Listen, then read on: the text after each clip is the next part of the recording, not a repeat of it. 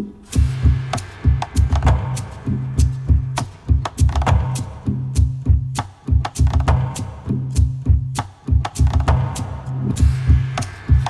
Bonsoir et bienvenue à toutes et à tous dans le meilleur des mondes, l'émission de France Culture qui s'intéresse aux bouleversements suscités par le numérique et les nouvelles technologies. Et ce soir, nous parlons de la volonté européenne d'encadrement de l'intelligence artificielle, des discussions entamées il y a quatre ans et qui viennent d'aboutir à un compromis entre le Parlement et le Conseil qui représente les 27 pays membres. Un compromis qualifié d'historique par le commissaire Thierry Breton, mais au-delà des éléments de langage, il sera intéressant d'analyser ces réelles avancées. Que contient concrètement cet accord?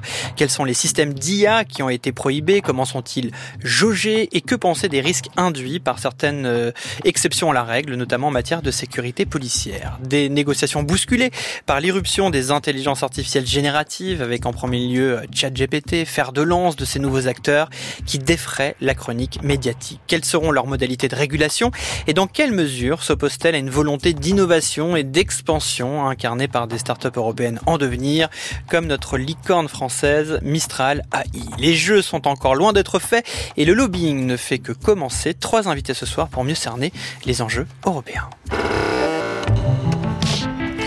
Raja Chatila, bonsoir. Bonsoir. Vous êtes euh, professeur de robotique, d'intelligence artificielle et d'éthique euh, des technologies à Sorbonne Université. Vous avez suivi ces discussions depuis leur genèse. Vous pourrez donc analyser l'évolution des débats. Vous pourrez notamment revenir sur les problématiques de transparence des IA génératives et leur intense activité de lobbying. À vos côtés, euh, Maria Tordebitker, bonsoir. Bonsoir. Vous êtes directrice des affaires publiques de France Digital. C'est une association de, de start-up qui fédère et porte la voix de celles et ceux qui innovent. Vous pourrez revenir sur la position soutenue par les acteurs privés, à savoir euh, l'établissement d'un code de conduite plutôt qu'une réglementation qui, selon vous, pénaliserait les futures entreprises européennes. Enfin, à distance, euh, depuis euh, les studios de France Bleu, sur la côte d'Azur à Nice, Caroline Lequien, bonsoir. Bonsoir. Vous êtes maître de conférence en droit public à l'Université Côte d'Azur et directrice du Master 2 en droit algorithmique et gouvernance des données. Vous pourrez analyser l'approche par usage et par risque qui a été retenue et donner votre avis sur les exceptions liées à la vidéosurveillance. Vous évoquerez également les limites des exigences imposées aux IA génératives en termes de transparence et d'audit. Au programme également une chronique de Marie Turcan, rédactrice en chef chez Numérama. Marie reviendra sur l'épouvantail du score social à la chinoise et Juliette Devaux signera ses nouvelles d'un monde meilleur. Le meilleur des mondes s'écoute en direct à la radio ou en podcast sur l'application Radio France et se regarde évidemment toujours sur la chaîne Twitch de France Culture.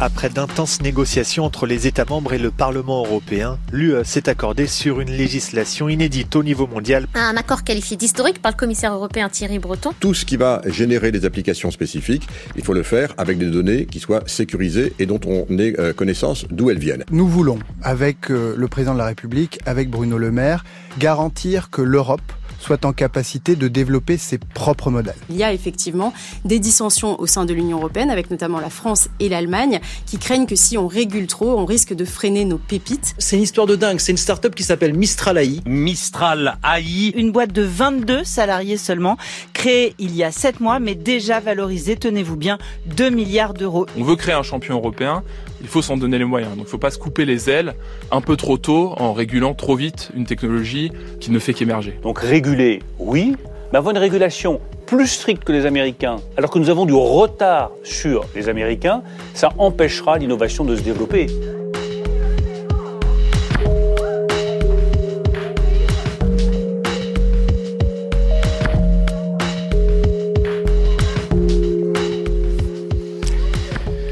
Alors c'est que le début euh, d'un long processus, euh, puisqu'on attend encore euh, de nouvelles étapes par rapport à ce compromis qui a donc été trouvé après plusieurs heures de négociations. L'entrée en vigueur est prévue en 2026, donc on, attend encore qu'il se passe beaucoup de choses. Raja Chatila, Thierry Breton parle d'un accord historique, on a pu l'entendre, mais en quoi ce compromis est-il selon vous vraiment une avancée? Alors, c'est effectivement une avancée parce que il s'agit de la première véritable loi, règlement, euh, donc, qui euh, concerne l'intelligence artificielle dans le monde. Il y a eu euh, des, euh, éléments de réglementation. Il y en a en Chine. Hein. Il ne faut pas croire que la Chine c'est le Far West ni le Far East. Euh, il y en a, euh, il y a des éléments aux États-Unis, y compris un, euh, ce qu'on appelle un executive order, euh, une sorte de décret exécutif du président de la, des États-Unis, donc Joe Biden, qui a été publié le 30 octobre. Hmm. Il y a donc des éléments euh, euh, ici ou là, même dans certains États américains, mais c'est le premier règlement qui soit suffisamment global, qui concerne tous les aspects de l'intelligence artificielle. Donc c'est vraiment historique parce que c'est la première fois. Et on espère, euh, comme c'est souvent le cas pour les règlements européens, que ça va avoir un effet diffusif dans le reste du monde. Et justement, on espère, on, on pourra jauger et puis analyser euh, euh, la portée, l'impact que ce règlement, cette, que cette impulsion européenne pourrait avoir sur la scène internationale. Caroline Lequen.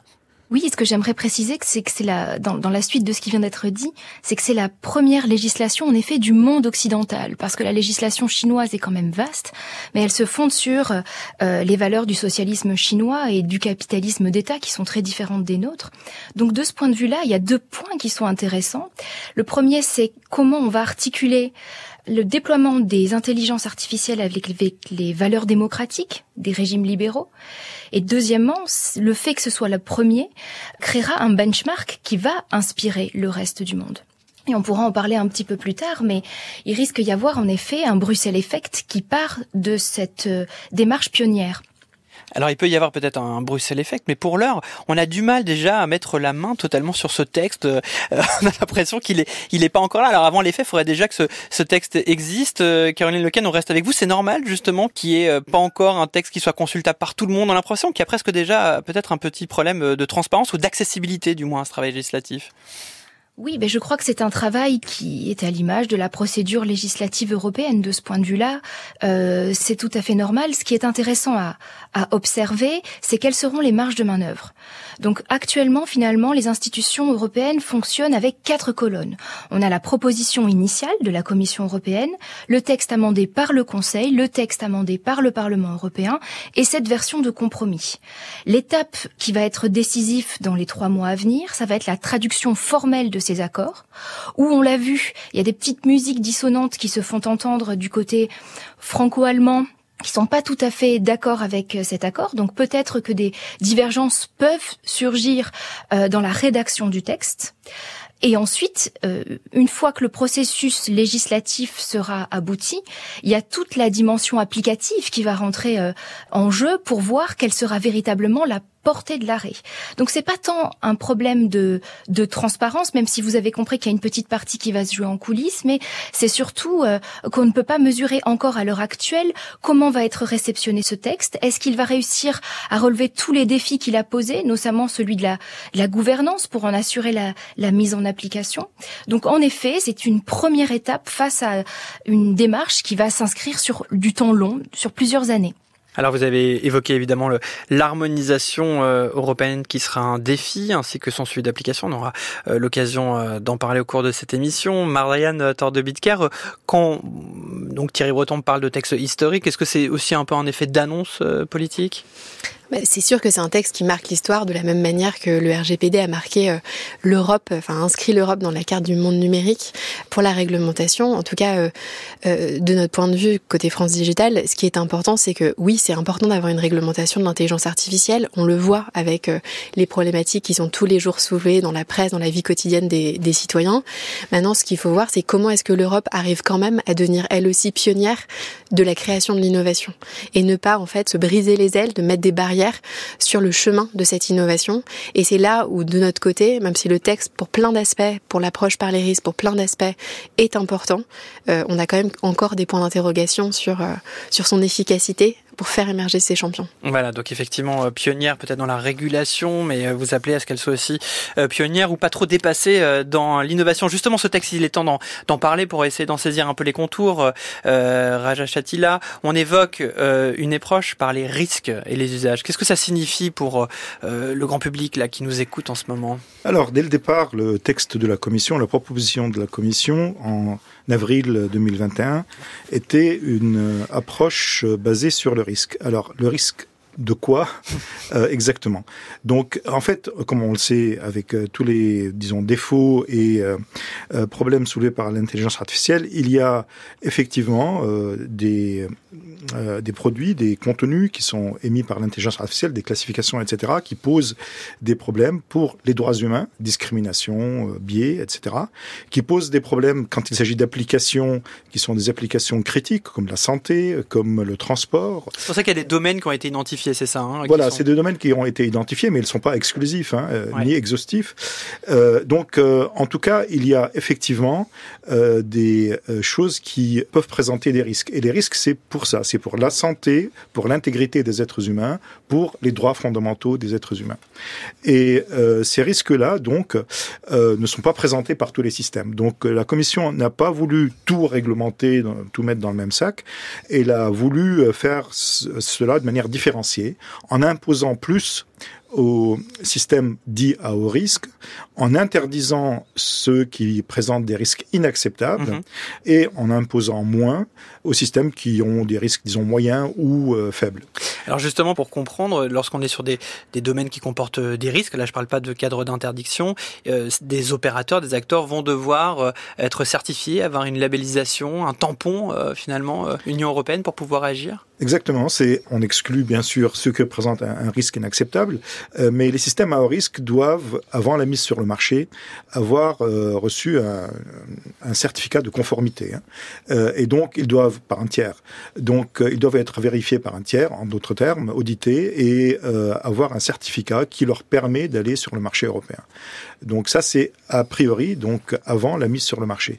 Alors vous parliez justement des, interdictions, euh, Karine Lequen. On voit que dans ces différents domaines, bah, il, y a, des choses à peu près euh, classiques. D'ailleurs, Marie Turcan nous en parlera tout à l'heure. Euh, on parlait de, de systèmes de notation un peu à la chinoise. Vous parliez justement d'une position européenne qui cherche aussi à s'opposer à une sorte de dictature technologique, comme on peut le voir là-bas. il y a aussi toute la question que vous connaissez bien de la surveillance algorithmique, de l'utilisation des données biométriques. Et on voit quand même que sur euh, certains de ces interdictions, il y a toujours des exceptions euh, à la règle. En quoi ces exceptions peuvent être dangereuses?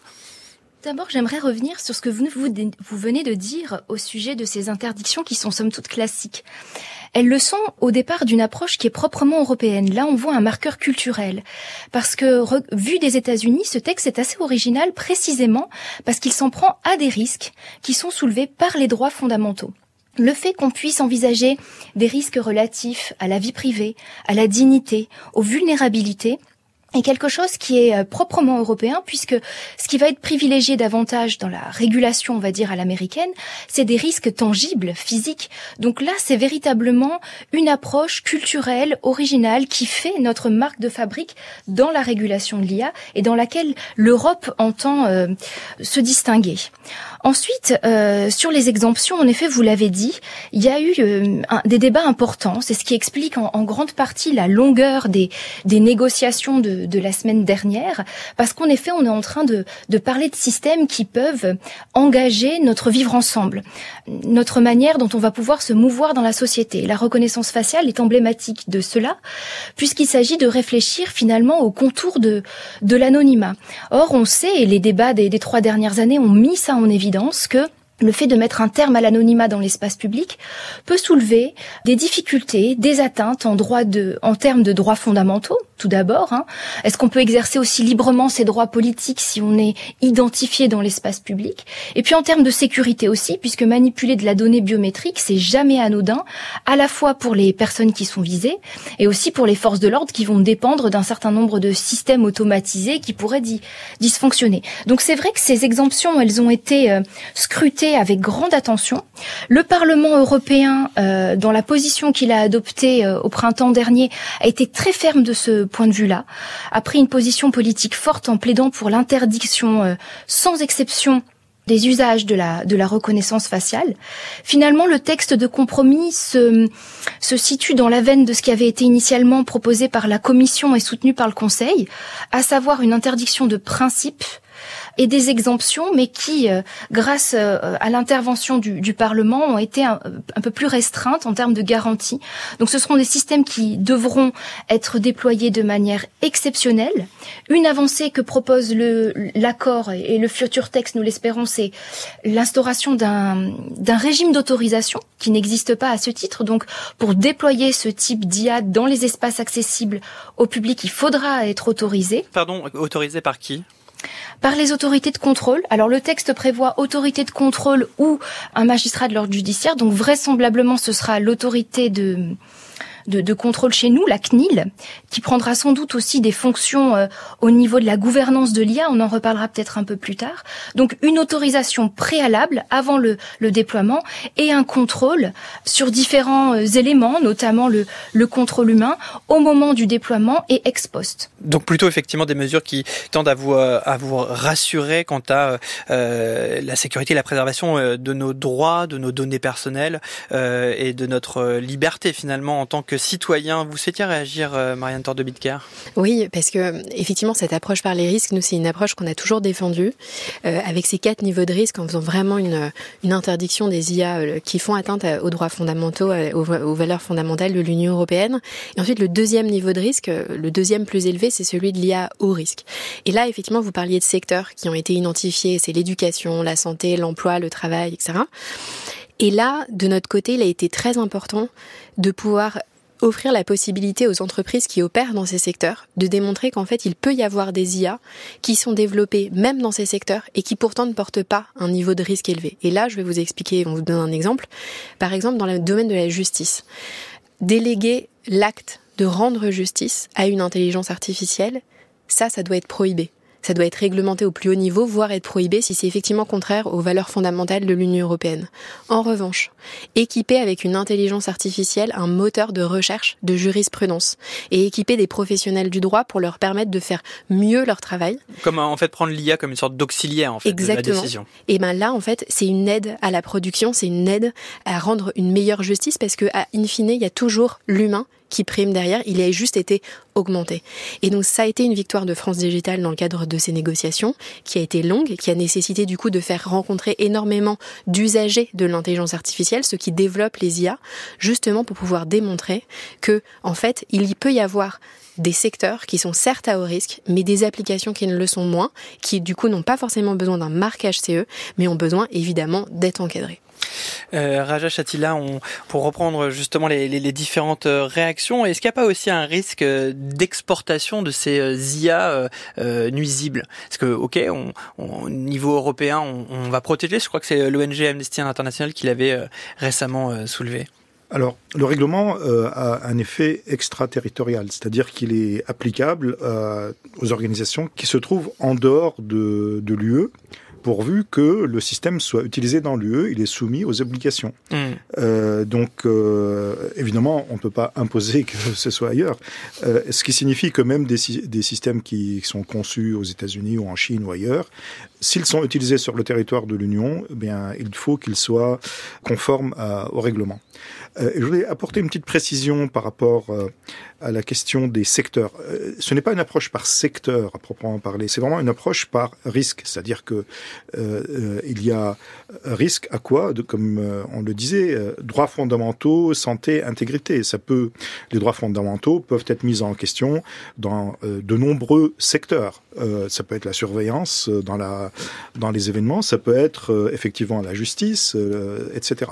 Donc que l'utilisation, par exemple, de, des systèmes d'IA soit euh, effectivement prohibée. C'est pas écrit noir sur blanc, euh, mais comme vous, avez, vous le savez, il n'y a pas de texte encore euh, qui, qui, soit diffusé. Enfin, que ce soit prohibé pour les décisions de justice, ça, c'est, ça me semble tout à fait indispensable, personnellement en tout cas, euh, mais que ça puisse être utilisé pour euh, les, la jurisprudence, je pense que c'est tout à fait acceptable, mais ça devrait être considéré à haut risque parce que c'est effectivement quelque chose qui peut mettre en cause les droits fondamentaux, les droits de la défense, par exemple. Et la raison est très simple, c'est que les systèmes d'IA, en particulier les systèmes d'IA génératifs, qui sont ceux dont on parle le plus, peuvent créer de toutes pièces des jurisprudences qui n'existent pas. C'est pas une vue de l'esprit, c'est arrivé.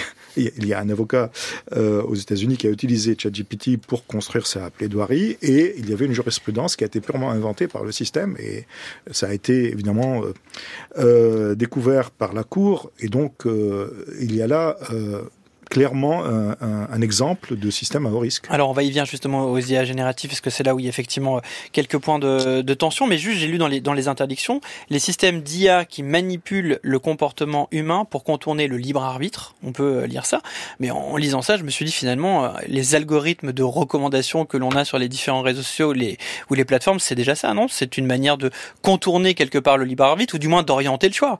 Donc est-ce que là, est-ce qu'on n'a pas un, un cas concret euh, d'une une interdiction qui est déjà plus ou moins en cours c'est-à-dire que là, dans le texte initial de la commission, on, parlait de manipulation subliminale, c'est-à-dire quelque chose qui ne se voit pas. Euh, la manipulation à travers les réseaux sociaux, etc., c'est euh, un autre type d'effet. C'est-à-dire, ce sont des effets de euh, répétitifs, de d'enfermement, des chambres. Mais il y a quand même pourtant de l'IA toujours derrière, l'analyse de la donnée, des contenus qui sont poussés en fonction de valeurs métriques. Voilà, mais en tout cas, c'est c'est clair, c'est-à-dire que euh, la personne qui est soumise en quelque sorte à cette euh, manipulation, eh bien, elle peut ne pas tomber dans le piège. En quelque sorte, c'est on lui donne des informations, on les lui répète, etc. Ça peut être des de la désinformation, mais ce n'est pas caché au sens euh, de d'une manipulation subliminale. Mmh. Et je crois que, enfin, de nouveau, je ne sais pas ce que dit le texte final, mais dans le texte initial, c'était ça qui était visé. Caroline Lequel? Peut-être une dernière réaction par rapport à, tout ce qui vient d'être dit. Euh, est-ce que tout ceci est de nature à nous rassurer ou pas? Je rejoins ce qui a été dit euh, avec une petite nuance. Je crois qu'une grande partie des réponses euh, au fait de savoir si oui ou non c'est bien et c'est rassurant sera aussi dans la, manière dont on va mettre en œuvre les textes et les contextes applicatoires. Je m'explique. Lorsqu'on vous dit il y a une exception, ça laisse des marges de manœuvre importantes pour les États qui devront développer en interne des régimes de, de développement, de déploiement de ces IA. Et de ce point de vue-là, il y a tout un ensemble de conditions qui vont permettre de savoir si oui ou non on a les garanties.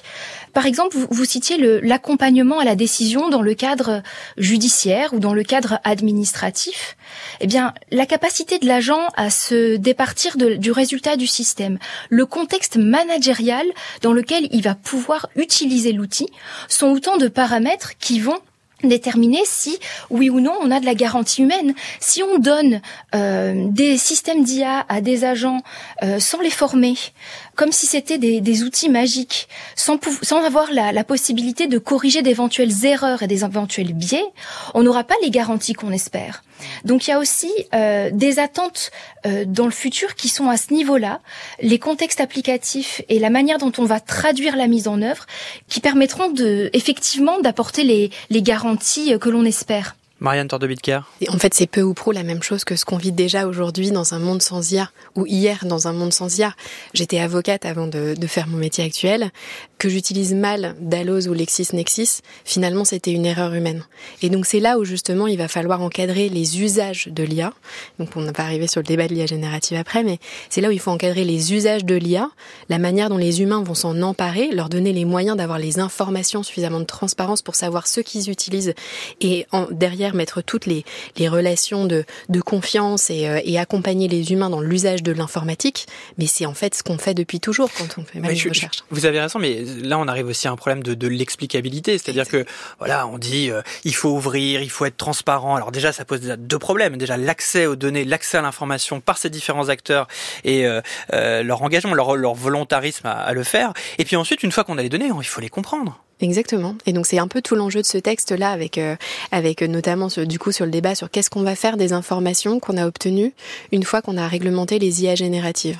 Donc c'est un peu ça, c'est qu'aujourd'hui donc on a un texte qui va viser à réglementer une technologie, l'IA générative. Alors l'IA générative, juste pour situer, effectivement les travaux ont été initiés 2018-2019. Euh, Raja Chatila était déjà là. Entre temps, ChatGPT est arrivé, il a fêté régulièrement et récemment son anniversaire, et donc ça a complètement chamboulé effectivement les, les, les discussions puisque c'est toujours la la problématique entre le temps législatif et le temps de la technologie. Le temps législatif est long, on l'a dit, celui de la technologie est rapide, parfois trop, et donc on n'avait pas prévu. Euh, c'est l'arrivée de ces IA, les IA génératives, donc c'est les IA prédictives sur des, éléments de langage et des quantités de données importantes. J'ai cité euh, euh ChatGPT qui en est la plus grande incarnation. Donc eux, par exemple, ces IA génératives, comment ils ont été intégrés ou non par rapport à cet encadrement, à ce compromis, à ce texte? Elles ont été intégrées un peu rapidement. En fait, euh, c'est ça, c'est ça le sujet. C'est qu'en fait, elles ont été encadrées euh, un peu rapidement. Donc, c'est un an de réflexion et de multiples discussions entre le Parlement, le Conseil, la Commission, etc., pour aboutir à un texte pour lequel, en fait, il y a des annexes qui sont sorties, mais qui renvoient à des critères qui ne sont toujours pas établis et qui vont encore faire l'objet de multiples réunions techniques avant l'adoption finale de, du texte qui s'appellera l'AI Act. Mais donc, Aujourd'hui, l'IA générative, elle est réglementée comme on pourrait réglementer des mathématiques. C'est-à-dire qu'on a décidé que parce que cette technologie-là existait, il fallait lui donner, il fallait lui mettre des barrières, la forcer à avoir une totale transparence. Mais j'appelle euh, un mathématicien à pouvoir expliquer son raisonnement quand il y a des multiples paramètres, quand il y a des milliards de paramètres, parce que c'est de ça dont on parle. C'est des milliards de paramètres. Aujourd'hui, par exemple, Mistral AI, c'est 7 milliards de paramètres. Alors Mistral, effectivement, on l'a dit, c'est la, la start-up française qui monte, dont on entend de, de plus en plus parler, en tout cas qui a le vent en poupe, un vent médiatique du moins. Exactement. Mais ChatGPT, qui est le concurrent américain, c'est 100 milliards de paramètres sur le dernier euh, algorithme. Et donc du coup, pour ça, la question c'est comment est-ce qu'on réglemente ça? Et aujourd'hui, le législateur européen n'est pas en capacité d'avoir établi des critères qui soient pérennes dans le temps. Qu'est-ce qu'on va faire en 2026 À quelle technologie? Quel sera l'avancement en 2026 Est-ce qu'on sera déjà sur une sorte d'obsolescence programmée de ce texte? Sans doute. Très probablement. Rala Chatila, regardez, vous, vous avez démarré 2019 euh, les discussions. Vous ne pouvez pas imaginer ces IA génératives. Elles arrivent euh, il y a un an, elles chamboulent tout. Vous allez sans doute euh, nous le dire. Quid de 2026 oui, bah, effectivement, c'est une véritable question. Mais retraçons un peu l'histoire, parce qu'en 2020, on avait déjà des, des IA génératives. Ce qu'on n'avait pas, c'est la mise en service au public. Euh, donc, euh, en fait, OpenAI, elle s'appelle OpenAI à cause de ça, d'ailleurs, initialement, avait euh, déployé le modèle GPT-2. Puis après, ils ont arrêté hein, à un moment donné, en, justement parce que ça présentait quelques risques et quelques dangers. Et donc, ce, la surprise, effectivement, c'est que en novembre 2022, ils l'ont déployé de manière publique et donc tout le monde peut y accéder. Alors, Qu'est-ce qui s'est passé entre-temps? Eh bien, comme euh, il a été résumé, la Commission a produit le premier texte en 2021 et, et c'était fondé sur le risque. Alors, je précise, c'est en fonction de l'usage auquel le système est destiné. Donc, hmm. c'est l'usage auquel le système est destiné qui définit euh, le risque. Or, qu'est-ce qui s'est passé donc en 2022 déjà, avant le déploiement de ChatGPT en novembre, c'était les systèmes généraux, les systèmes donc à usage général. Eh bien, un système à usage général, par définition, il n'y a pas d'usage auquel il est destiné, donc ça a échappé à la réglementation du texte initial. C'est comme ça que le Conseil européen, c'est-à-dire les États, ont introduit dans leurs amendements ces systèmes à usage général je parle bien de systèmes à usage général, c'est-à-dire des produits qui font quelque chose, qui produisent, qui, qui sont euh, déployés sur le marché. Et quand ils ont euh, terminé leurs amendements, c'était euh, début novembre, euh, mi-novembre 2022, donc le 30 novembre, on a l'arrivée de ChatGPT. Et euh, ChatGPT, qu'est-ce que c'est? C'est il faut revenir, si vous me permettez une minute, à, à comment s'est construit ces systèmes. Il y a d'abord une phase d'apprentissage où on construit un système qui est de très grande taille, un à base de réseaux de neurones, qui va être entraîné sur de très très très grandes masses de données. Pour vous donner une idée, pour GPT-4, Wikipédia, tout Wikipédia, c'est 3% des données sur lesquelles il est entraîné. Donc, c'est énorme. Et pourquoi est-ce qu'il faut toutes ces données? Il faut toutes ces données pour créer un gros modèle qu'on appelle un modèle de fondation, un modèle fondationnel, qui inclut donc finalement tous les éléments d'information, tous les éléments des données qui ont été euh, mises euh, en commun, enfin mises en, dans un modèle corrélatif statistique. Euh, et, et c'est ce modèle qu'on appelle GPT. Et quand on ajoute une interface pour dialoguer avec lui, c'est ChatGPT. Donc avec ChatGPT, vous interagissez avec le modèle mmh. directement. Et euh, si vous prenez ensuite le modèle en question et euh, vous voulez le spécialiser dans une application donnée ou un secteur donné, à ce moment-là, vous ajoutez des de nouvelles euh, données spécifiques à, votre application. Vous faites un entraînement supplémentaire, qui est un entraînement supervisé, et vous obtenez un nouveau système qui finalement devient spécialisé parce qu'il a beaucoup plus de données. Mmh. Même s'il part du général, il finit par devenir hyper spécialisé. Il, devient, il devient hyper spécialisé, mais il s'appuie quand même sur les connaissances générales. Sinon, il n'y a mmh. pas d'intérêt sur les connaissances générales qu'il a acquises. Et donc, il transporte avec lui les mêmes risques qu'il avait dès le départ, c'est-à-dire mm. tous ces risques de corrélation fallacieuse, etc., etc.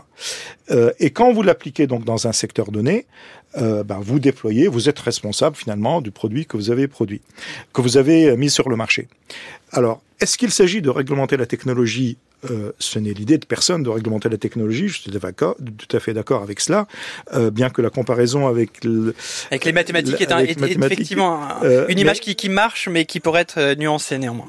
donc, il s'agit de, de réglementer effectivement ce que les gens, les personnes, les utilisateurs peuvent avoir, euh, euh, auxquels ils peuvent avoir accès. Or, juste un point.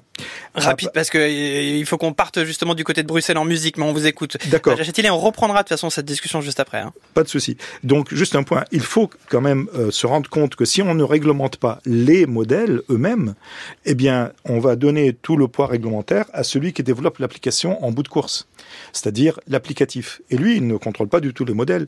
Et les obligations de transparence ou les obligations de de sûreté, de fonctionnement euh, sur les modèles, euh, bah, ceux qui produisent les modèles ne sont pas forcés d'y euh, obéir. Et voilà, et c'est là où ça pose effectivement toutes les questions de, de responsabilité. Faut-il réguler les IA génératifs Comment les réguler? Est-ce que ça pourrait brider l'innovation? On en parle juste après Angèle, euh, belge, puisqu'on parle d'Europe, on parle aussi de son noyau, de son cœur et de Bruxelles. D'ailleurs, elle aime Bruxelles. Je t'aime Bruxelles.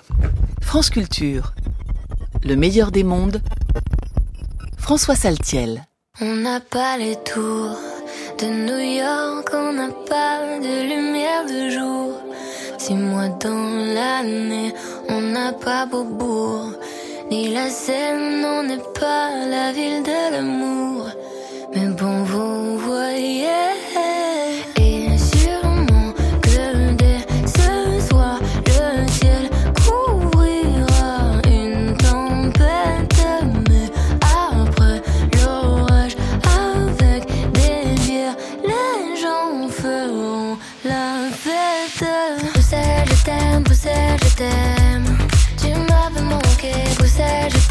La pluie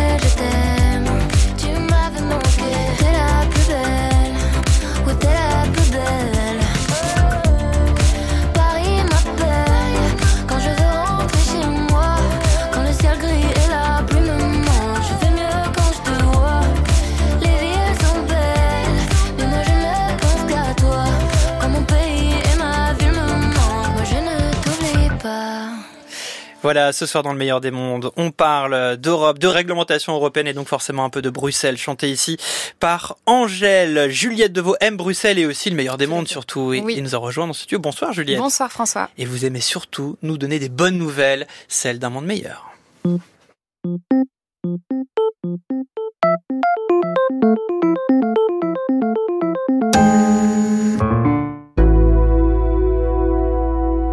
Les nouvelles d'un monde meilleur. Juliette Deveau. Et pour ouvrir ce journal, nous restons à Bruxelles avec un autre accord qui a été trouvé mercredi 13 décembre entre le Parlement et les États membres pour mieux protéger les travailleurs des plateformes de livraison comme Uber ou Deliveroo, alors que ces plateformes ont construit leur modèle économique en imposant à leurs livreurs le statut d'indépendant. Cette nouvelle légis- législation européenne prévoit d'établir cinq critères qui entraîneront une présomption de salariat des travailleurs, critères parmi lesquels figure par exemple le droit de fixer un niveau de rémunération ou d'imposer le port d'un uniforme. Avec ces nouvelles règles, l'Union européenne souhaite garantir une protection minimale aux travailleurs européens qui seront dès lors couverts par le droit du travail de leur État respectif. Mais comme pour l'IA Act, le chemin parlementaire n'est pas terminé et les lobbyistes du beurre sont fortement mobilisés pour empêcher l'adoption de cette directive importante qui pourrait changer la vie de millions de travailleurs. Et voilà, on parle toujours de directive et donc euh, d'Union européenne. Mais on poursuit ce journal avec euh, de faux écrivains, non, sur Amazon. Et oui, c'est la plateforme Amazon qui a été confrontée à ce phénomène nouveau, la prolifération d'ouvrages générés par intelligence artificielle, publiés et vendus sur sa plateforme via son outil d'auto-édition de livres. Avec l'ouverture de modèles d'IA génératifs comme ChatGPT, les individus peu scrupuleux ont en effet décidé de se lancer dans la conception d'ouvrages artificiels pour en tirer profit. Et pour ce faire, rien de plus simple, il suffit de générer un texte grâce à l'IA, l'affubler d'une couverture également générée par IA, de rédiger des faux avis positifs sur Amazon et d'attendre que des utilisateurs non avertis achètent votre livre en version numérique. Pour lutter contre ces abus, Amazon dispose de peu d'outils mais a annoncé vouloir imposer aux auteurs de signaler lorsqu'un ouvrage a été généré entièrement par intelligence artificielle, un phénomène qui, s'il tendait à se généraliser, pourrait valoriser de nouveau le travail des libraires qui ont, eux, l'avantage de se renseigner sur le contenu des ouvrages qu'ils mettent en vente. Et oui, on ne saurait que recommander d'aller voir nos libraires. Et l'on conclut ce journal avec une communauté de passionnés atypiques sur les réseaux sociaux. Et oui, alors qu'une nouvelle adaptation des Trois Mousquetaires est sortie au cinéma mercredi, la journaliste Pauline Croquet attire notre attention dans le journal Le Monde sur une communauté méconnue mais très active sur le web, les Dumarioles. Alors derrière ce nom atypique, il faut entendre bien sûr Dumas puisque ce groupe se qualifie de collectif d'artistes fans de l'œuvre d'Alexandre Dumas, né d'une conversation Messenger en 2021 entre quelques passionnés de l'œuvre de l'écrivain. Le collectif rassemble aujourd'hui une trentaine d'artistes du monde de la bande dessinée, du cinéma ou de l'animation qui échangent leurs créations visuelles et leurs textes de fiction en rapport avec les livres d'Alexandre Dumas sur un canal Discord ouvert à tous. À travers le partage de leurs créations, cette communauté propose de renouveler notre regard sur l'œuvre d'Alexandre Dumas en mettant en lumière des ouvrages moins connus de l'auteur et en s'intéressant plus finement à ce qui fait la modernité de ses personnages. Une initiative moins onéreuse qu'un blockbuster au cinéma et qui rappelle l'utilité des réseaux sociaux pour accroître notre culture collective. Et réécouter cette chronique sur l'application de Radio France ne vous coûte rien également, si ce n'est un peu de temps et il est dûment utilisé. Merci beaucoup Juliette Deveau. On poursuit notre discussion autour de la réglementation européenne, l'IA Act, qui a été euh, donc trouvé, ce compromis très récemment. Il y a quelques jours, nous sommes en compagnie euh, de Caroline Lequen, maître de conférence en droit public à l'université euh, Côte d'Azur, avec euh, Marianne Tordebitker, qui est la directrice d'affaires publiques de France Digital, et avec Raja Chatila, professeur de robotique et d'intelligence artificielle et d'éthique des technologies à Sorbonne Université, qui a donc suivi euh, ces discussions depuis le début, qui a euh, participé Raja rapidement puisqu'on était en plein débat, euh, ou du moins on, on y allait sur la question des IA génératives. Vous, vous auriez souhaité qualifier ces IA génératives d'IA à haut risque? Oui, tout à fait. Parce que justement, les modèles, les modèles génératifs eux-mêmes sont devraient être considérés comme à haut risque parce qu'on peut interagir directement avec eux. Donc, avant même de faire un entraînement supplémentaire, et, donc c'est à ce niveau-là qu'il faut un certain nombre d'obligations, de vérification, de transparence, bien sûr, et des, de, sûreté de fonctionnement il y a des mécanismes qui peuvent être mis en œuvre. Il faut définir les bons benchmarks, les bons critères. Et euh, avant de déployer, avant de mettre sur le marché, si c'est mis sur le marché ou, avant de mettre en usage, euh, il faut effectivement que ces systèmes soient étiquetés comme euh, ayant subi ces euh, différents tests. Ce qui n'est pas le cas, ce qui n'est pas le cas. Oh non, ce qui n'est pas le cas aujourd'hui du tout. Justement, c'était tout le débat de la dernière ligne droite de, des négociations. Euh, J'imagine que vous, euh, Marianne Tordebitker, vous n'êtes pas forcément favorable à ce que ces IA génératives soient qualifiées à haut risque et, au contraire, vous cherchez à ce qu'il y ait la plus grande souplesse euh, possible ou du moins euh, même une volonté d'autorégulation ou de, de, bonne conduite, on va dire, pour éviter de, bah, de porter atteinte à l'innovation. Oui, en fait, ce qui est important, c'est de se mettre dans un contexte plus macroéconomique, presque géopolitique, pour se dire dans quel monde on vit aujourd'hui et dans quel monde on va vivre dans les prochaines années moi, le risque que je vois, c'est euh, dans neuf mois, si on a un Donald Trump qui revient au pouvoir euh, aux États-Unis, ce qui est hautement probable, en tout cas probable. On demandera à une IA si c'est le cas, mais. Oui, mais, c'est ce que j'allais. Mais d'ailleurs, peut-être que pour y parvenir, il pourrait utiliser des systèmes de désinformation d'IA, euh, et ce qui conforterait l'idée. exactement. conforterait l'idée que ça peut être euh, avec un usage à haut risque. Et auquel cas, il faudrait mettre en place l'ensemble d'une réglementation, des contrôles de cybersécurité, parler des deepfakes. C'est déjà le cas d'ailleurs d'une hmm. initiative qui s'appelle Pour justement qu'on fasse attention, c'est porté par Mike Poirg, justement pour faire attention de, sécuriser déjà nos élections européennes telles qu'elles vont arriver là dans les, prochains mois. Mais donc si on a Donald Trump qui arrive au pouvoir et qu'il fait un Patriotic Act numéro 2 et qu'il coupe l'accès aux outils, aux infrastructures qui permettent d'avoir accès à ces quantités de calcul, de développer ces IA, s'il ne permet plus aux entreprises européennes d'avoir accès aux solutions américaines, du coup, qu'est-ce qu'on a en Europe?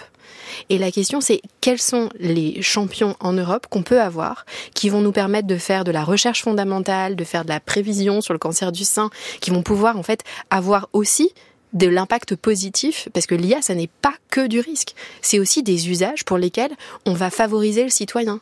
Si on demande à monsieur tout le monde, est-ce que vous seriez prêt à euh, transférer vos données de santé? Évidemment qu'il va le répondre non, mais si on lui dit, parce que en fait, ça va vous permettre d'augmenter vos chances de guérir ou de pouvoir prévoir le cancer que vous pouvez avoir, bah évidemment que là, il va dire oui. Et donc tout l'enjeu, c'est comment est-ce qu'on encadre l'usage des données, comment est-ce qu'on encadre l'usage de l'intelligence artificielle, et comment on ne bride pas la technologie en tant que telle, parce que on est dans un monde globalisé avec des champions. Et moi, ce dont j'ai peur, c'est qu'on bride et qu'on ait une menace à la démocratie et à, la démocratie européenne en donnant tout le pouvoir économique entre les mains de quelques acteurs qui peuvent se payer la mise en conformité. Parce que comme vous l'avez dit euh, en introduction de cette émission, Mistral c'est 22 salariés. Mmh. Mais si on se détache de Mistral, parce qu'il n'y a pas que eux euh, dans, dans, le monde. Il y en a deux, trois autres, puis il y en a en Allemagne aussi une start-up en À la Alpha, exactement. Mmh. En fait, les, les, les startups, mais qui sont ni plus ni moins que des PME technologiques, la moyenne c'est 30 salariés. Donc en fait, quand vous avez 30 salariés et que vous devez vous mettre en conformité avec les plus hauts niveaux d'intelligence artificielle, mais aussi d'échange de, données, mais aussi de cybersécurité, etc., évidemment là, je ne dis pas qu'il ne faut pas ces réglementations, je veux juste l'adapter hmm. et autoriser la possibilité d'avancer par palier pour pouvoir permettre l'émergence de ces champions. Alors pouvoir permettre l'émergence des champions, c'est aussi euh, la position d'Emmanuel Macron qui a réagi récemment à ce compromis. Il était euh, à Toulouse euh, pour parler justement de l'opération France 2030 où il parlait à ses différents investisseurs. On l'écoute.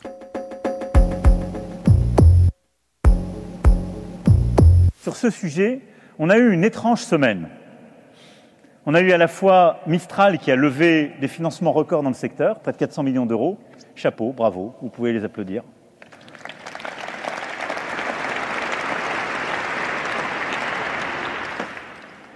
C'est vraiment le génie français comme on aime à le voir et à le célébrer. Et une réglementation européenne qui est venue consolider, c'est une bonne chose, un modèle français de la régulation, mais qui, à mes yeux, je vous parle en toute franchise, fait qu'on est le premier endroit au monde où, sur les modèles dits fondationnels d'IA, on va beaucoup plus réguler que les autres. Moi, je pense que ce n'est pas une bonne idée. Et je le dis euh, en toute honnêteté, donc il faudra l'évaluer. Parce qu'aujourd'hui, quand je regarde, la France est sans doute le premier pays en termes d'intelligence artificielle en Europe continentale. On est au coude à coude avec les Britanniques eux n'auront pas cette régulation sur les modèles fondationnels. Caroline Lequen, peut-être euh, une réaction par rapport à cette tension, donc euh, volonté de régulation pour prévenir euh, certains risques, on l'a d'ailleurs évoqué à l'instant, et en même temps potentielle entrave à l'innovation pour générer chez nous des champions à même de pouvoir rivaliser avec d'autres acteurs, rivaliser si je j'entends bien les propos de, de Marianne dans le but justement de garantir plus de droits, plus de démocratie face à des acteurs qui seraient peut-être malveillants. Oui, alors j'entends les revendications, mais j'aurais une une réponse en trois points pour apporter quelques éléments de, de nuance. Le premier, je crois que c'est que l'opposition... rapide et, synthétique, comme vous savez le faire, Caroline, très évidemment. Très bien, très bien, promis. L'opposition entre régulation et innovation, dans une certaine mesure, elle est stérile parce que les problèmes, les difficultés sont là, donc euh, il faut pouvoir euh, les prendre en considération et qu'il y a plein d'autres facteurs qui expliquent les différences de dynamique, notamment les sommes qui ont été investies sur les continents asiatiques et américains, qui expliquent aussi qu'ils sont en train de gagner la course. Donc c'est pas que la régulation. D'autre part, je crois que les entreprises américaines les entreprises étrangères qui ne voudront pas se passer du marché européen. Elles auront aussi à cœur de pouvoir venir se déployer en Europe. Et c'est là que l'on reparlera du Bruxelles Effect, puisqu'elles n'auront pas d'autre choix que de se mettre en conformité pour accéder au marché. Et le troisième point, c'est que la mise en place, la mise en œuvre de ce texte sera incrémentale. Il y a la volonté d'accompagner les entreprises. Vous l'avez dit, les, les obligations ne seront vraiment effectives qu'à partir de 2026. Il y a toute une gouvernance qui est mise en place pour précisément accompagner ce mouvement. Nos entreprises européennes se sont, ont déjà anticipé ça, contrairement au RGPD, elles se sont prises très tôt par la création de normes, de standards pour justement anticiper. Donc je crois que de ce point de vue-là, on peut aussi voir le verre à moitié plein. Merci pour cet euh, élan d'optimisme. Euh, Raja Chatila, euh, vous, dites tout de même que dans cette discussion avec le discours de, lobbying, alors lobbying à Bruxelles, même si le mot est une connotation négative, n'est pas interdit, il est même très très courant. Vous dites que ça a fait un peu régresser finalement certaines avancées ou, du moins l'avancée de, des échanges et du débat. Moi, je pense que effectivement, il faut clarifier ce débat sur l'innovation euh, et la réglementation et être euh, cohérent. Donc la France a toujours défendu une réglementation et ce n'est que tardivement que euh, le gouvernement français euh, a exprimé euh, une position qui voulait minimiser, disons, la réglementation des, des modèles de fondation ou, ou de, de l'IA générative de manière plus générale, en disant que c'est couvert par les systèmes à usage général. et j'entends très bien, effectivement, et j'entends le président de la République qui dit nous avons des, des pépites, des licornes, qu'il faut, qu'il faut les encourager. Et bien sûr qu'il faut les encourager. Mais il faut les encourager à faire de la bonne innovation. Parce que quand on dit innovation, juste innovation, bah, oui, bien sûr, mais pas toute innovation. Une innovation qui respecte nos valeurs fondamentales, une innovation qui respecte finalement nos, principes. Et euh, ce que je pense, c'est que euh, il, y, il, il, y a très peu d'exemples où la réglementation a euh, effectivement arrêté l'innovation et l'innovation vertueuse en particulier. Il faut quand même dire que la présence des big tech, des GAFAM, etc., surtout donc aux États-Unis et pas en Europe, c'est pas un problème de réglementation.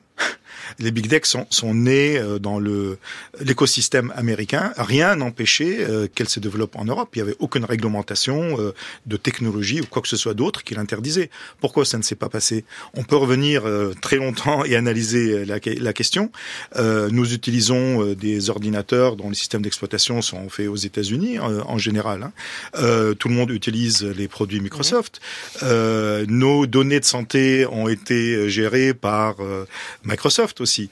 Euh, et il y a donc aussi une, une, une certaine intrication des, euh, des marchés et des écosystèmes euh, américains et, euh, et, européens, et c'est très bien.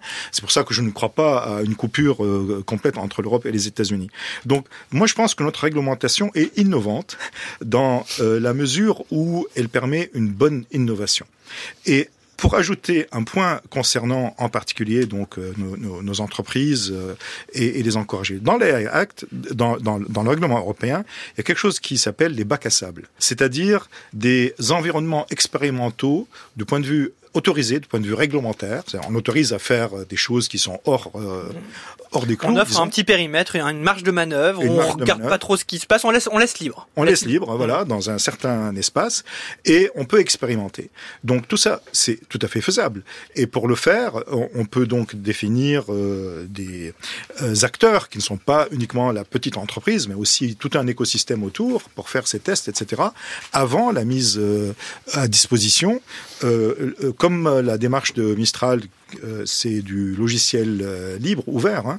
Euh, c'est très bien parce que ça permet effectivement de faire le test. Mais moi, je dirais qu'il ne faut pas le faire avec n'importe quel utilisateur. Il faut le faire d'une manière mmh. concertée, coordonnée on voit bien finalement le, euh, le rapport de force, ou du moins les discours qui s'opposent, parce que là, euh, Raja Chatila, qui embrasse donc euh, plutôt le courant de la régulation, on peut dire Thierry Breton finalement, un bretoniste, par rapport à cette question-là, qui veut dire, bah voilà, l'Europe innove, l'Europe est en avancée, l'Europe est historique, et c'est justement l'Europe qui va imposer son modèle auprès des autres, et puis surtout c'est l'Europe qui va dire, bah, si vous voulez venir chez nous, nous sommes le plus grand marché mondial après le vôtre, par exemple, donc il va falloir bien appliquer ces règlements là. Puis vous, vous dites finalement un peu l'inverse. Vous dites, bah oui, mais si on se plie à tout ça, on ne pourra pas concurrencer. En fait, ce que je vois, c'est que vous, vous dire, on est le plus grand marché. L'Europe, c'est 440 euh, ou 450 mm. millions de, consommateurs, de, enfin, de, citoyens. Euh, les États-Unis. Un fort pouvoir d'achat. Un fort pouvoir d'achat. et les États-Unis, c'est 350 millions. Et pourtant, nous, on a 27 législations différentes. Et donc en fait, non, on n'a pas aujourd'hui un marché unique en Europe. Et ce qui me fait peur, en fait, au-delà de ce débat sur est-ce qu'il faut réglementer l'IA générative, c'est la question de, de qui va contrôler tout ça, qui derrière va faire appliquer. En fait, si on redonne après à chaque État européen le pouvoir de dire, bon, bah, en fait, cette règle-là, on va l'appliquer comme ça, et puis, en fait, l'Allemagne va l'appliquer un tout petit peu différemment, l'Espagne aussi. Là, le risque, c'est juste de se dire, bah, nous, on a aucune harmonisation européenne et donc effectivement c'est désespérant et donc et, et, et de ce point de vue là il y a un effort colossal à faire pour harmoniser, de la même manière que cet effort a été fait avec euh, le Digital Markets Act, qui est le texte qui est venu réglementer le droit de la concurrence. Quand j'ai vu quels étaient les grands groupes qui avaient été qualifiés de plateformes systémiques réglementées par le droit de la concurrence, il y avait que des groupes américains, il n'y avait aucun groupe européen. C'est triste en fait. C'est triste parce qu'on n'est pas en mesure d'être suffisamment gros pour pouvoir se dire, bah voilà, on a quand même une certaine autonomie nous, parce que notre marchand n'a pas réussi à l'appréhender, on n'était pas assez euh, fort là-dessus. Caroline Lequen, euh, effectivement, ce qui vient d'être soulevé par Marianne Tortebitker, c'est la question de l'harmonisation et justement de l'application réelle de tous ces règlements. Et c'est vrai que là, on a un peu du mal à l'imaginer. On se demande d'ailleurs comment ça va se passer, qui va décider, euh, comment il va. On sait très bien que c'est très très compliqué d'harmoniser 27 États membres, mais même d'harmoniser, on va dire, euh, l'Italie, l'Allemagne, la France d'un côté, qui eux vont vouloir avoir la place sur leur marché parce qu'ils ont des champions, puis les autres qu'on n'ont pas. Oui, tout à fait. Alors, à cet égard, a été mis en place quand même un système de, de gouvernance au niveau de, de. On sait effectivement qu'il y a un office de l'IA, euh, on nous parle d'une centaine de personnes, mais déjà il faut encore que ces personnes soient formées, qu'elles arrivent à comprendre ce qui s'y passe. Et on sait très bien que c'est très compliqué, on le sait ici, puisqu'on passe nos journées et nos semaines à essayer de tenter de décrypter euh, le monde numérique, et c'est déjà pas simple. Donc on a, on a du mal à voir comment tout ça va pouvoir se, techniquement se mettre en place. Oui, donc la, la démarche qui a été envisagée, comme je l'indiquais, est une démarche incrémentale en plusieurs étapes qui va s'appuyer sur plusieurs instances. En fait, le pari de la IACT, c'est à la fois des procédures et différentes instances à l'échelon national comme à l'échelon européen pour pouvoir faire fonctionner tout ça. Donc on va avoir euh, un bureau de l'IA au sein de la Commission européenne qui devra notamment travailler sur la mise en œuvre applicative des, des grands enjeux du texte comme qu'est-ce que c'est qu'un risque systémique? Donc ça reviendra précisément à ce bureau de, définir ces grandes lignes-là pour retomber en quelque sorte dans les États. Au sein de chaque État, on aura en effet des entités nationales. Alors c'est vrai qu'il y a, un effort de coordination et d'harmonisation qui va devoir être pensé avec les législations existantes, et notamment en matière de protection des données. Donc il y a de grandes chances, en tout cas c'est ce qui se dessine en France, que ce soit les autorités de protection des données qui prennent ces compétences-là, qui elles-mêmes euh, vont euh, choisir des représentants pour pouvoir travailler ensemble à l'échelon européen et euh, harmoniser également l'ensemble des positions qu'elles prendront sur le, sur le territoire national. À cela, il faut le souligner aussi, a été prévu dans l'AIACT euh, la constitution d'une sorte de, conseil scientifique avec des académiques, avec la société civile, pour précisément être plus près du terrain, euh, dans les dans, l'application, dans l'interprétation, dans l'analyse des risques, et permettre justement à tout cela de fonctionner. Donc c'est vrai que oui. Ah non, non, c'est vrai, je, je, je, me permets de, telle euh, une IA générative, de prédire la fin de votre phrase. Donc c'est vrai que ça peut être complexe euh, à mettre en place, justement, cette IA axe, comme c'est tout euh, aussi complexe d'ailleurs à prononcer. Mais ça, Marie Turcan le fait très bien, elle vient de nous rejoindre dans ce studio. Bonsoir Marie. Bonsoir, bonsoir. Et à acte. Ah, acte. Elle simplifie les choses comme pour nous. Comme c'est compliqué, c'est vrai, comme c'est compliqué, pour simplifier les choses, beaucoup se sont ces derniers temps focalisés sur un élément marquant du texte, l'interdiction du score social, le fameux social scoring, comme on dit en, en bon français. C'est l'idée donc d'attribuer une note moyenne à un être humain en fonction de son comportement. Elle peut baisser ou augmenter dans le temps. Je vous l'explique, mais en réalité, hein, j'ai l'impression que depuis le temps qu'on nous bassine avec ça, je suis un peu sûre que tout le monde en avait déjà entendu parler. On le doit notamment à cet épisode de Black Mirror diffusé en 2016 sur Netflix. On a tous décidé de snober Chase. Je savais pas, et pourquoi ça? Qu'est-ce qui s'est passé? Gordon et lui sont séparés. Oh, pauvre Chase. Non, non, non, non, non, non, on est tous du côté de Gordon. Hmm, D'accord, je comprends, oui. Du coup, Chase essaye de, de gratter un max de notes positives. Et forcément, si jamais il tombe sous la barre des deux et demi, alors bye bye. Ah, le score social, cet épouvantail qu'on brandit comme la grande menace algorithmique, euh, c'est devenu l'exemple consensuel par définition. Et en effet, hein, qui pourrait défendre un tel concept? C'est d'ailleurs pour cela que l'Europe aime s'en emparer dès qu'elle le peut. Dès qu'elle le peut, c'est le cas, hein, parce que déjà en octobre 2021, le Parlement européen s'était positionné contre la notation sociale, estimant qu'elle était contraire aux droits fondamentaux et à la dignité humaine. Et puis, encore six mois plus tôt, c'était la Commission européenne, cette fois, qui avait classé la notation sociale comme un risque inacceptable, soit le risque le plus haut selon l'Europe pour les dangers de l'IA. Donc vous voulez nous dire que peut-être qu'on exploite un peu trop ce sujet? Bah, En fait, il est quand même juste de bon ton de soulever un peu l'hypocrisie derrière cette levée de bouclier. Oui, bien sûr, il est utile d'anticiper le pire, mais il faut aussi regarder ce qui se passe autour de nous et peut-être venir balayer devant notre porte. Les citoyens se notent en fait depuis des années. Il y a bien sûr Airbnb, Uber, autres Deliveroo, ces services qui vous demandent de donner entre une à cinq étoiles au travail d'un autre, note qui va notamment déterminer ses propres conditions d'exercice à lui. Vous allez me dire que je ne cite ici que des entreprises privées, mmh. mais ça serait méconnaître certaines fondations administratives de notre société. Récemment, vous l'avez peut-être vu passer, Le Monde et l'association La Quadrature du Net ont dévoilé comment fonctionnait la de la CAF. La caisse d'allocation familiale détermine selon chaque profil un score de risque. En gros, une note qui permettrait de prédire si l'allocataire est plus ou moins susceptible de frauder. Alors, surprise, je vais vous surprendre, on découvre que cela défavorise certains profils, comme par hasard les femmes seules ou les personnes les plus précaires. C'est effectivement une grande surprise. Mais ça ne s'arrête pas là, je peux aller plus loin. Notre système éducatif tout entier repose lui aussi sur des notations. À l'école, les élèves enchaînent les bonnes, les mauvaises notes, des 1 sur 10, des 18 sur 20, qui vont les aiguiller parfois dans des tunnels de parcours dont il sera ensuite assez difficile de s'échapper. Alors l'IA, elle a bon dos. On n'a pas vraiment attendu l'IA pour créer nos propres systèmes biaisés, mais cela, personne ne semble chercher à les réguler.